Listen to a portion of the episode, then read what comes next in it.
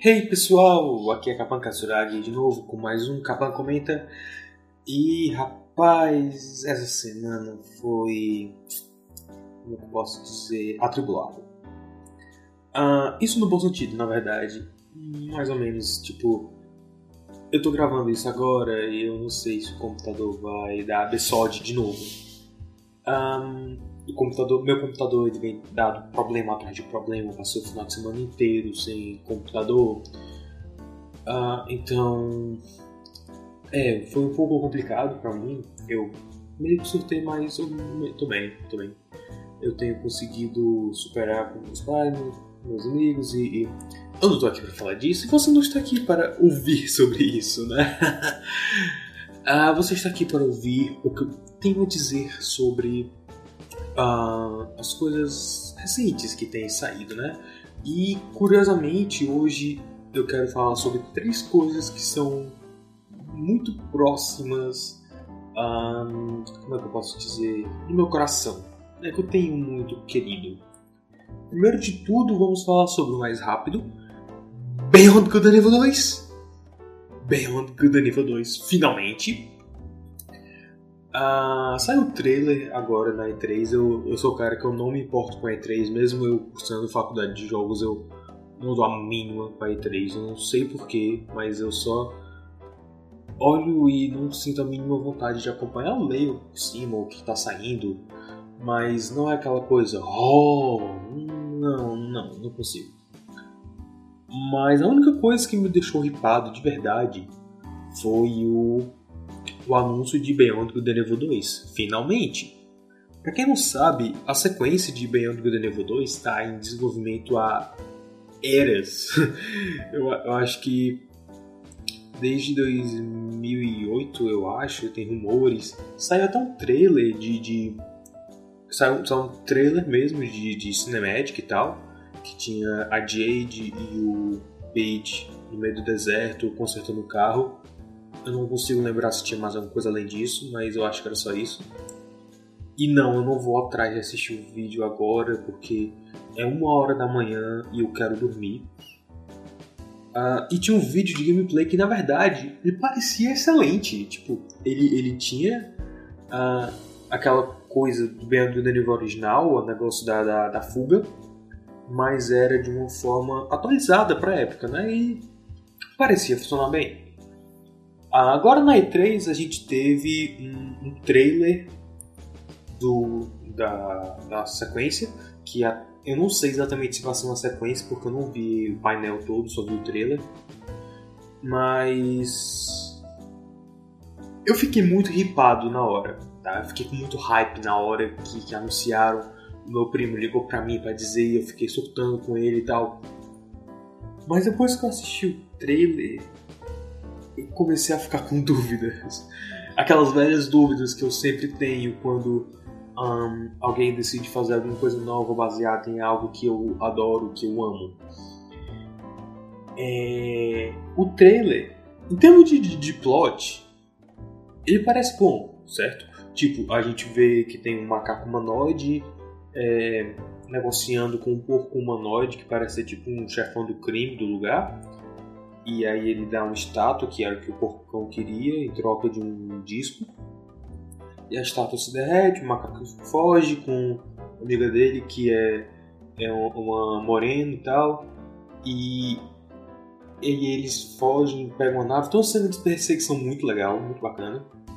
Eles fogem para a nave deles e aí o, eles usam um disco e o disco mostra que tem um, um, como é que eu posso, um mapa lá de alguma coisa e aí eles vão atrás desse mapa. E aí a trilha sonora começa a lembrar alguma coisa Beyond Good Evil. Uh, primeiro que eu gostei, o, o, o plot assim, da, da cena parece interessante, o conceito parece interessante. Se for realmente uma prequel, é, é interessante, porque tipo o pessoal aparece tipo como se fosse um embrião da, da Iris, da Iris Network, que a gente lida com, com ela no jogo, né? A gente se envolve com a Iris, é essa palavra. Eu odeio fazer esse negócio ao vivo porque eu fico esquecendo as palavras, mas enfim. Uh, os personagens parecem tão, parecem tão legais, assim. conceito deles tá muito bacana.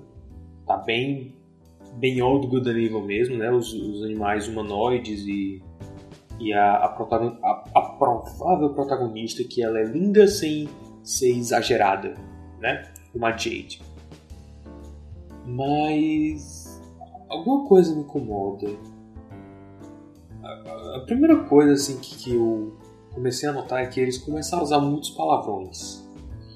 Tá? E assim eu não tenho muito problema com palavrão em, em jogo.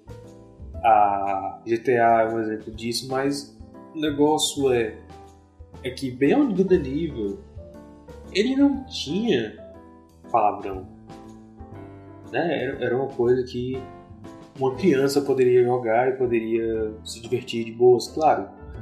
Uh, tinha alguns momentos no jogo que eles eram um pouco mais barra pesada, mas nunca chegava a ser muito gráfico. Era só o conceito daquilo. Por exemplo, tinha uma, uma parte do jogo onde a Jade ela tinha que andar no laboratório abandonado e tinha carcaça de animal ali, animal de decomposição. De novo, não é muito gráfico, mas o conceito daquilo é um pouco maduro demais, mas é apresentado de uma forma que uh, nenhuma criança se traumatize, por assim dizer. Era um negócio ainda uh, family friendly. E aí do nada eles começam a jogar esses palavrões e fica um negócio meio destoado assim. Pra você que espera alguma coisa de Beyond Good Nível, fica um negócio destoado. Eu comecei a, a, a perder meu hype ali. Depois teve a questão da direção de, de, de, de, design do jogo, né? de design visual. O desenvolvimento visual do jogo, não era o termo, design de produção, eu acho que é esse, enfim. É tudo muito realista. E tipo, por ser muito realista, ele acaba ficando meio genérico demais para mim. O, Beyond Good and Evil original, ele tinha um design muito criativo e que era muito cartunesco, que era uma marca. Eu acho que era uma marca muito forte assim do, do jogo, porque ao mesmo tempo em que ele conseguia pegar um, um, um lado mais realista, um lado mais uh, como é que eu posso dizer que, que, que, complementava a história, complementava a história de, de, da missão de jornalista e de lutar contra um governo corrupto e blá blá blá blá. Eles conseguiam os, é, ir por essa linha, mas também conseguiam é, criar ambientes é, que você gostaria de estar, ambientes agradáveis. Conseguiam criar florestas, conseguiam criar cavernas belíssimas, com animais belíssimos. É, conseguiam criar aquela, aquela ilha do farol que é magnífica, oceano, um, a, as ilhas, a própria cidade é, é muito legal, muito divertida de se explorar. Então, eu, o estilo cartunesco funcionava perfeitamente para isso, porque eles conseguiam fazer tanto um negócio mais sério, um negócio mais dramático, mais denso, mais tenso, como também conseguiam fazer um negócio mais agradável, mais leve, até para contrabalancear, o que é muito interessante. Ah, aqui parece que é tudo muito realista e é muito seco e é muito carregado de detalhe visual e eu não acho que isso seja uma boa tendência. Vai, o visual dele parece ser meio genérico. Agora, de novo, só analisando pelo trailer, eles não revelaram nenhuma jogabilidade, nenhuma cena, ao, pelo menos até o fechamento desse podcast, eles não lançaram nada do tipo. Eu não acho que eles vão lançar tão cedo. É, eu tenho muita esperança nesse jogo, muita, mas eu não sei se esse, essa é a sequência que a gente esperava, pelo menos eu esperava porque o primeiro Beyond Good and Evil terminou com um cliffhanger, terminou em um plot twist, bem dizer, né? Plot twist é o termo? Eu tô começando a pensar, eu acho que o termo certo não é plot twist, mas é, é um cliffhanger mesmo, é. Ok, vou confundir aqui de boa, acontece. Terminou um cliffhanger, então a gente quer saber o que aconteceu depois daquela cena, o que aconteceu depois daquilo. Eu não vou dar spoiler aqui porque o jogo é fantástico, vai jogar se você quiser saber. Um, e outra, a gente quer saber mais sobre a Jade, quer saber mais sobre o, os Doms, qual era, qual era o lance, uh, entre a Jade e os Doms, qual era a relação entre o, o, o Paige e os pais da Jade. Se o, Beyond Good Evil 2 seguir essa linha e mostrar o Paige com os pais dela e a criação da Iris, ok, vai ser um negócio meio monstro, Universidade Monstros, que é bem zoado na verdade, mas eu vou aceitar mais.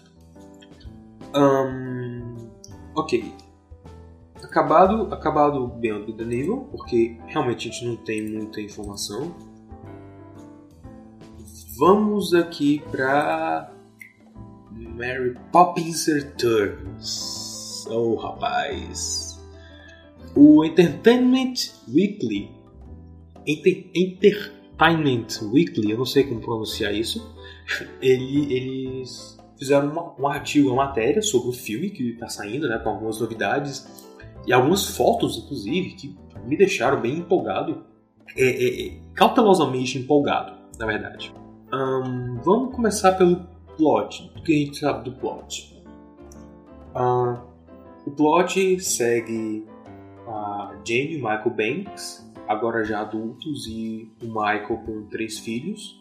E o filme começa com a tragédia que é a morte da esposa de Michael, que é quando a Mary Poppins aparece para tomar conta dos meninos do Michael, né? E aí eles vão, se envolvem com um, um como é, o nome aqui?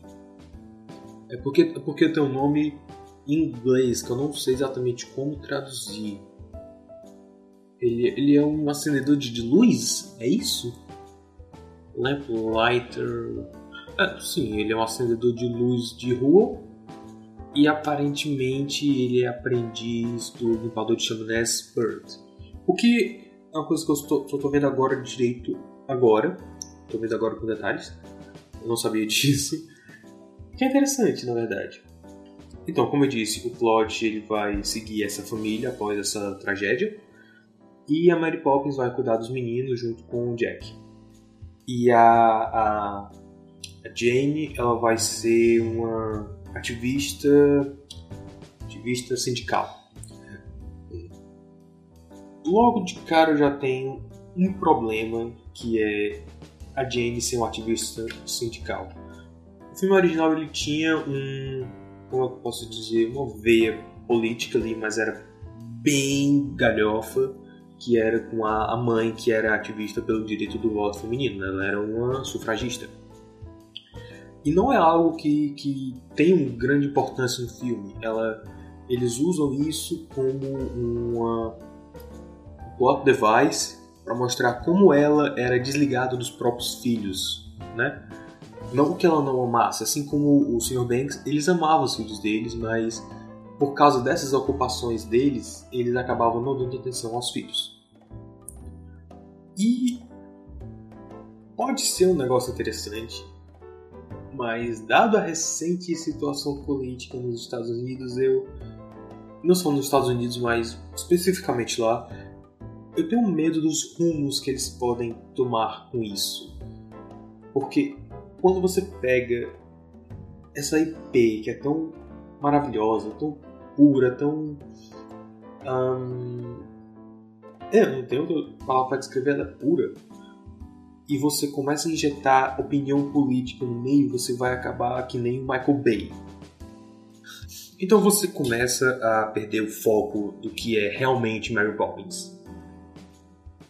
Por outro lado, eu tenho muita confiança. Eu estou cautelosamente otimista porque, segundo o artigo que escreveram, o pessoal que está trabalhando nesse filme sabe que o, o nível que eles estão tentando, que eles precisam alcançar, na verdade, está muito, muito, muito alto. Então, eu consigo, só deles saberem que eles vão ter que ralar, ralar muito para poder fazer um negócio que seja aos pés do original, já me dá um pouco mais de, de confiança que eles não vão tentar sair muito da linha. Então, eu vou, eu vou tentar relevar a Jane sendo ativista social e que eles, pelo amor de Deus, não fiquem políticos quanto a isso. Eu ia ficar com ódio demais se eles fizessem, na boa. E também temos outras informações aqui, é que Dick Van Dyke vai ter um cameo no filme, que é segredo. Que é uma coisa que o original também tinha. É, porque o Dick Van Dyke ele fazia o Burt, mas ele também fazia o, o, o, o dono do, do banco. O, o nome daquele cara? O Senhor Dawes Senior, eu acho, é um nome assim. E, e, e, tipo, era legal demais, cara, porque ele conseguia fazer os dois papéis. Sim, o Dick Van Dyke ele vai fazer o o Sr. Dawes Jr., que também apareceu no filme original, então eu não sei como vai ser a caracterização dele, porque ele fisicamente hoje não tem nada a ver com o personagem de 64, né, do filme original. Mas eu também estou otimista porque a, o clima do filme parece ser muito esse, né? Eles estão tentando fazer uma recontagem do original. Eles estão colocando o desligamento da família em relação às crianças, que é o que ocasionou na vinda da Mary Poppins. Eles estão colocando o camelo secreto do Dick Van Dyke. A, a, a foto que tem aqui do, do da Rua das Cerejeiras é, é lindo, cara. E tipo, o próprio Dick Van Dyke disse que estava se sentindo em casa. E todo mundo que passava assoviava Tim Chimney ou, ou, ou é, Spoonful of Sugar e eu posso achar que é muita nostalgia, porque, tipo, quando eu boto uma camisa. A minha camisa. Quando eu boto uma das minhas camisas do Mickey, eu também fico mentalmente cantando a marcha do Mickey Mouse, mas é meio automático. É, eu tenho as manias estranhas, então dane. Pode ser alguma coisa parecida que eles estejam passando por lá. Eu acredito nisso, mas também eu acho que há um sentimento genuíno na produção de fazer algo bom, de fazer algo que chega aos pés do original. E eu, eu quero acreditar nisso. E depois desse artigo do, do EW, eu, eu consigo ter um pouco mais de, de base, assim. Claro, a gente só vai saber Natal do ano que vem. Então vai demorar muito pra gente ter alguma coisa mais concreta. Daqui pra lá vai sair trailer, com certeza eu vou vir aqui comentar mas eu. Eu não sei, tipo. Sempre tem aquela coisinha que me diz para eu baixar minha bola, porque muito dificilmente vai ser tão bom quanto o original, eles vão cagar alguma coisa. Mas eu tô me preparando psicologicamente para não ser muito. Uh, como eu posso dizer? Eu esqueci a palavra. eu odeio isso, cara, quando eu tô fazendo. Daqui a pouco eu vou lembrar qual é a palavra. Ô oh, saco. Uh, eu, eu não vou pedir demais também. Eu não vou querer que seja melhor que a original, porque o original é simplesmente o melhor filme que os estúdios Disney já produziram. Então eu não vou pedir demais.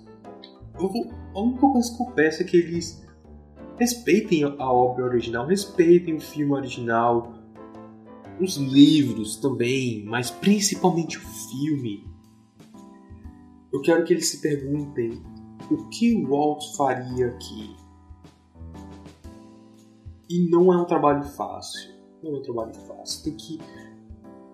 Eu, eu acho que, que pouca gente conseguiu uh, fazer uma obra baseada em um dos filmes que o Walt produziu, o Walt pessoa produziu, e conseguiu um resultado incrivelmente satisfatório.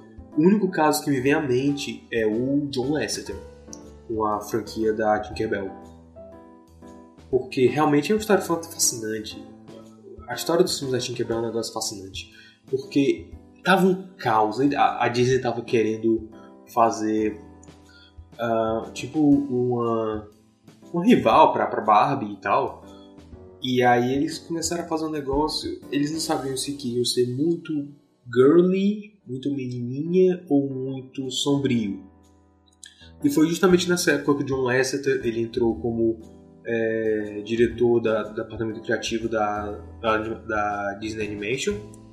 E ele viu o caos que estava lá e ele mandou refazer tudo do zero e foi fantástico. Por quê? Porque ele conhece o Walt Disney. De certa forma, ele conhece o material, o Walt Disney, ele é fã do material. Uma das coisas que me chamou a atenção no, no, no documentário sobre a história da Pixar é que quando ele entra na, na, na, no prédio de animação, ele diz: Esse prédio foi construído com dinheiro de Branca de Neve e os Sete Anões. Isso, isso é uma coisa que, assim, que você tem que ser muito nerd Disney para saber essa informação e poder se maravilhar com essa informação. Tem que ser um nível assim, sabe? E o John Lasseter ter feito um bom trabalho, eu tenho um pouco de medo do que ele pode fazer, porque uh, quando você tem esse tipo de poder, porque ele agora é o presidente criativo da Pixar e da Disney Animation, né? Então, quando você começa a pegar muito poder assim, começa a pegar muito ar, você pode acabar perdendo o trilho e eu tenho muito medo que isso aconteça, que em algum momento ele desrespeite a memória e as obras do Walt, mas eu acho difícil, até agora está sendo bem difícil isso acontecer. Uh, no elenco de Mary Poppins Returns temos um monte de gente que eu nunca vi na minha vida, fora o o iluminador de, de, de postes que é o Lin-Manuel Miranda, que ele escreveu as músicas de Hamlet, não, Hamlet não, qual era? Hamilton, musical da Broadway, e ele também escreveu as músicas de Moana. E aparentemente ele também é ator, eu não sabia disso. E Emily Blunt, quem é Emily Blunt? Emily Blunt vai fazer a Mary Poppins, eu não faço ideia de quem seja Emily Blunt. Ah, o que, é que ela fez aqui? O Limite da Manhã, Caça vai Rainha do Gelo, Diabo Veste Prada. Ela não tem muita cara de Mary Poppins, eu tô vendo aqui as imagens no Google Imagens, ela não tem muita cara, mas pela foto que tem aqui no, na capa da revista, é aceitável. É aceitável. Assim, é um figurino bem menos bem menos, como é que eu posso dizer, chamativo do que o, original. No original ela tinha um chapéu mais reto e tal, e agora tá parecendo mais um fedora. E é com a aba menor também, mais discreto. Ela tá. O figurino dela tá um pouco mais discreto, mas ainda evoca Mary Poppins original, então eu tô de boas. Um, eu não posso dizer muito do Jack, porque eu nunca li os livros, eu não sei se ele estava nos livros, então eu não posso dizer nada. Mas a gente tem outra cara conhecida aqui, que é a Mary Streep, que aparentemente vai ser. Um, vai, vai ser tipo o equivalente do Edwin, né? Porque ele era o cara que ria e ficava no, no teto tomando chão no teto, ela aparentemente vai vai andar de cabeça para baixo. Eu, eu não entendi muito bem. Agora, se tem uma coisa que eu quero que aconteça nesse filme é que se tiver animação não seja CG. Não. Só não, cara, porque Mary Poppins original era, era muito sobre truque físico, truque prático. E animação tradicional ela tem um charme maior do que CG. Como, como o Don Bluth, Don Bluth ele falou na entrevista com o Doug Walker, os caras que animam o computador, eles nunca vão sentir aquela mesma animação, aquela mesma empolgação de virar as páginas do flipbook ver o personagem se mexendo. Eu nunca animei profissionalmente, nem em CG e nem em animação tradicional, mas eu consigo ver o ponto dele. Porque o CG, ele é mais fácil, entre aspas. Eu sei que leva muito tempo de dedicação, de estudo e programação e etc. Mas, e assim, eu sei que é muito difícil você ah, às vezes conseguir um certo efeito que ele funcione. Eu sei que é difícil, tá? Não me entendo mal. Mas é, quando você faz uma animação no computador, é mais difícil de você mostrar a sua alma nele. Quando você faz um negócio à mão, você tem aquele traço ali que foi feito por alguém, que passou tempo para fazer aquilo. E é mais ou menos como stop motion. Stop motion ele é muito fascinante por quê? Porque é um negócio real e que está se movendo sozinho. E às vezes os caras têm que se virar para fazer, sei lá, água. Os caras têm que se virar para fazer água de stop motion. Da mesma forma, mais ou menos, funciona a animação tradicional. É, por exemplo, a Branca de Neve, como fizeram a, a maquiagem da Branca de Neve, usaram maquiagem de verdade. Os caras se viraram para arranjar suas, suas soluções. E é um processo mecânico, acho que a chave é essa. A animação tradicional, stop motion, é um negócio mais mecânico, é um negócio que você passa mais tempo se dedicando. A animação CG é um negócio que é ele sai mais fácil, de certa forma. Não que não seja difícil, não que não seja difícil, não, mas ele sai um pouco mais fácil, você sabe disso. E é mais barato também, tem, tem essa, essa questão que para você fazer uma animação em CG é relativamente mais barato que fazer em animação tradicional. Então, sim, a animação tradicional de Mary Poppins tem um peso muito grande. E eu espero, do fundo do meu coração, que eles não inventem de botar CG. Até porque, se eles usarem CG, eles vão querer ser inclinados a fazer um negócio realista, e não cartunesco, como é o original. Então, sendo realista, já não tem mais aquele contraste, entende? Acaba virando comum. É. E por falar em efeito prático e efeito em CG, o Cristal Encantado vai ter uma série no Netflix. É, ninguém comemora porque que raios é Cristal Encantado? Cristal Encantado até fiz uma resenha dele no blog é, é meio chato, é um filme meio chato, não vou mentir. Os personagens são incrivelmente desinteressantes. Mas. Ah, Mas é um filme incrivelmente satisfatório de ver. Ele é muito criativo, ele tem fantoches fantásticos que são uh, groundbreaking, eles são inovadores foram eles que fundaram. Foi, foi, foi The Dark Crystal que acabou criando a divisão da, da Workshop de Criaturas de Hanson, que está até hoje na ativa. Inclusive, eles vão fazer. E eu tô bem empolgado para essa série, tipo, demais.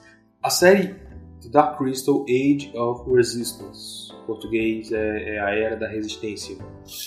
É, vai ser uma prequel, vai acontecer antes do filme. Então, muito provavelmente, eles vão adaptar alguma coisa dos quadrinhos também que saíram, né? Tem os, se não me engano, tem umas três séries em quadrinhos que saíram. Uma delas, inclusive, que é baseada no roteiro que seria a sequência do filme. Que eu não duvido que eles vão, vão fazer também em algum momento, se essa série der certo. Que é O Poder do Cristal Encantado The Power of Dark Crystal.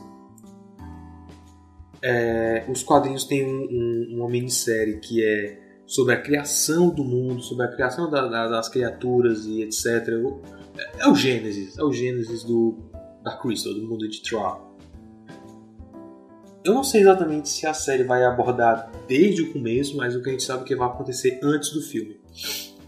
E eu tô muito empolgado porque, assim, a Netflix já é conhecida por fazer as séries boas, né? Séries que, que sozinhas têm um valor grande.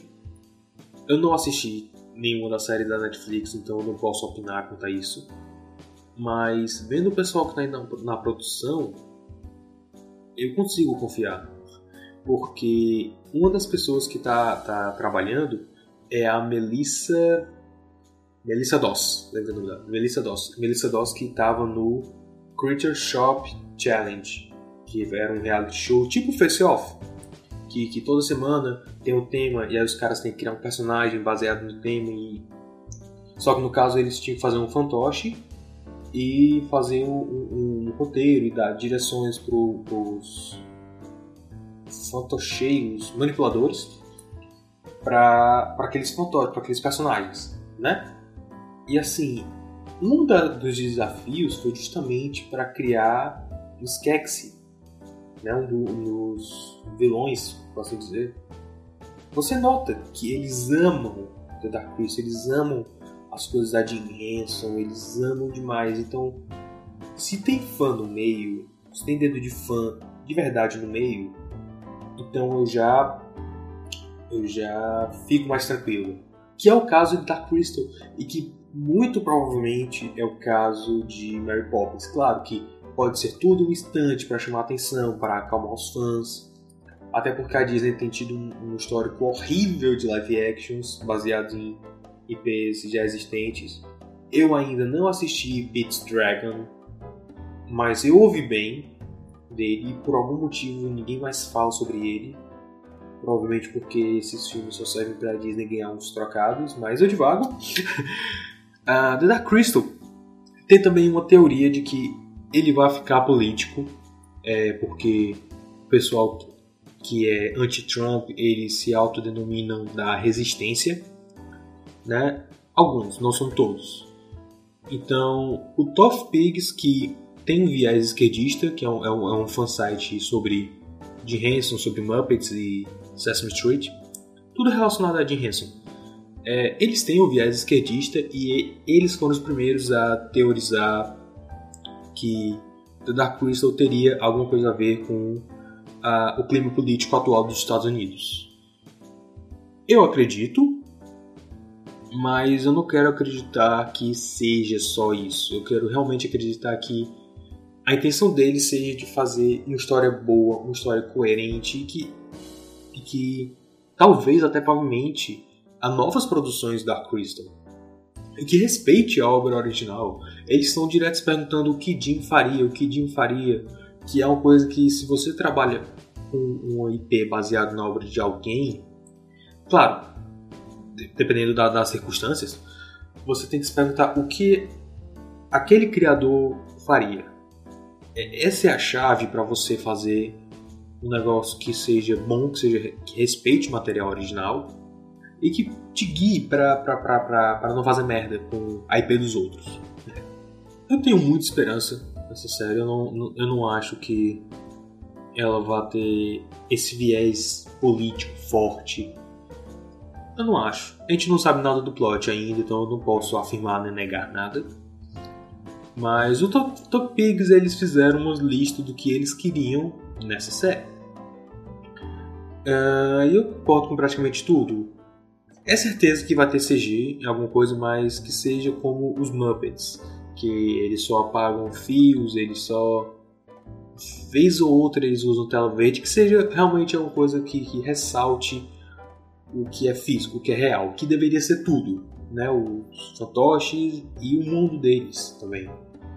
Vez ou outra usar CG quando realmente precisar e que ressalte a, a beleza do, do, do, que é real, do que está em, em, frente da tela. Porque é um negócio fantástico, cara, você trabalhar com, com efeito visual prático, não, é, não era que a gente use e abuse de CG para tudo, que é uma agonia, é um saco. Então quando você tem uma coisa que é prática, uma coisa que está na sua frente, que foi feito com uma trucagem, fica mais interessante até para o público, porque o público fica se perguntando como fizeram aquilo. Então só tem vantagem. Claro, pode ser mais caro, mais trabalhoso, mas o custo-benefício é, é meio que óbvio aí. Especialmente porque o filme original foi feito nessa base. Jim Henson trabalhava nessa base de fazer as coisas re, reais, as coisas práticas. E se você. Oh, tinha até rumor de que o Jenny Tartakovsky ele ia fazer a sequência The Power of Dark Crystal e que provavelmente seria animação. Eu tenho eu, eu não posso afirmar nada, mas eu acho que se esse rumor for verdadeiro, pode ser que tenha sido isso que é, fez com que cancelasse o projeto. Tenho quase certeza, porque o máximo, o máximo, assim, estourando que eu pensaria seria um spin-off curto, como por exemplo Os Dozers, é uma série que passava eu acho que passava no Disney Junior ou era na Discovery Kids. É uma série para pré-escolares. Baseado em Fraggle Rock. Né? Eu não sei como era o nome dele em português. Mas enfim. Era, e é totalmente CG, sabe? A Jim Henson tem trabalhado muito com CG ultimamente. E claramente eles têm feito isso só para se manter. Porque são, é um material assim fraco fraquíssimo mesmo para pré-escolares. Eu tentei assistir uma cena de uma série de peixinhos que eles têm e é é sofrível, cara. É, é triste assim. Você vê a Jim Henson que, que, que criou os Muppets, que criou a Cookie Shop, que fez Dark Crystal, que fez Labirinto, que trabalhou em série, que fez séries tipo Farscape, que fez Família de Dinossauros, que fez coisas assim tão grandiosas. Hoje eles fazem Sírio Cientista, Dozers e, e aqueles filmes que, que, que, são distribuídos pela Vídeo Brinquedo. Eu acho. Que é, que é os três porquinhos e um bebê. É um, umas coisas assim meio louca. Então é. É bom ver eles voltando à ativa no que eles são bons de verdade eu não julgo eles por eles é, terem feito essas coisas assim, bem meh mesmo, até porque alguém precisa pagar as contas, né? Mas triste assim ver. É meio triste mesmo ver. Por exemplo, a Disney ela faz as coisas pré-escolares, faz as coisas adolescentes que são uma merda, na maioria dos casos, mas ela continua fazendo algumas coisas boas. Ela tem várias operações, a Disney é pequena. Quem diria que um dia a Disney e a Jim Henson estavam numa situação que um comprava a outra, né? É, os anos 80 e 90 foram meio loucos. um, então, é, eu tenho muita, muita fé nesse Dark Crystal Age of Resistance. Assim como Mary Poppins também, se os dois mantiverem o foco nos criadores, no que os criadores fariam então vai sair coisa muito boa por aí. Eu tô cautelosamente otimista com Mary Poppins Returns e tô muito otimista com Dark Crystal Age of Resistance. Em algum momento eu vou resenhar os quadrinhos, eu não acho que ainda seja a hora de resenhar os quadrinhos, eu tô lendo alguns, mas eu acho que eu preciso de um pouco mais de, de tempo para matutar mesmo sobre as obras. E como eu falei no começo, eu não ligo para E3, mas assim que puder, a Nanda Senshi e o professor Carvalho vão fazer um artigo sobre a E3, certo? Porque eu sei que com certeza alguém vai se interessar e alguém vai ler, e vocês é bom dar uma diversificada no conteúdo do blog, né? Enquanto isso, torçam por mim, torçam pelo meu computador, porque não tá fácil, cara. Ai, ai, eu preciso eu preciso de outro computador, na boa. Mas era isso tudo que eu tinha. Se você tiver alguma sugestão de coisa para resenhar, você pode deixar nos comentários, pode... O, o que você, vocês acham sobre esses três tópicos? O que vocês esperam de Beyond the Evil, Mary Poppins Returns e Dark Crystal? Não precisa falar de todos, fale sobre, sobre o que vocês esperam de verdade, ok? Então eu estou acabando com a minha voz aqui. E eu volto assim que puder.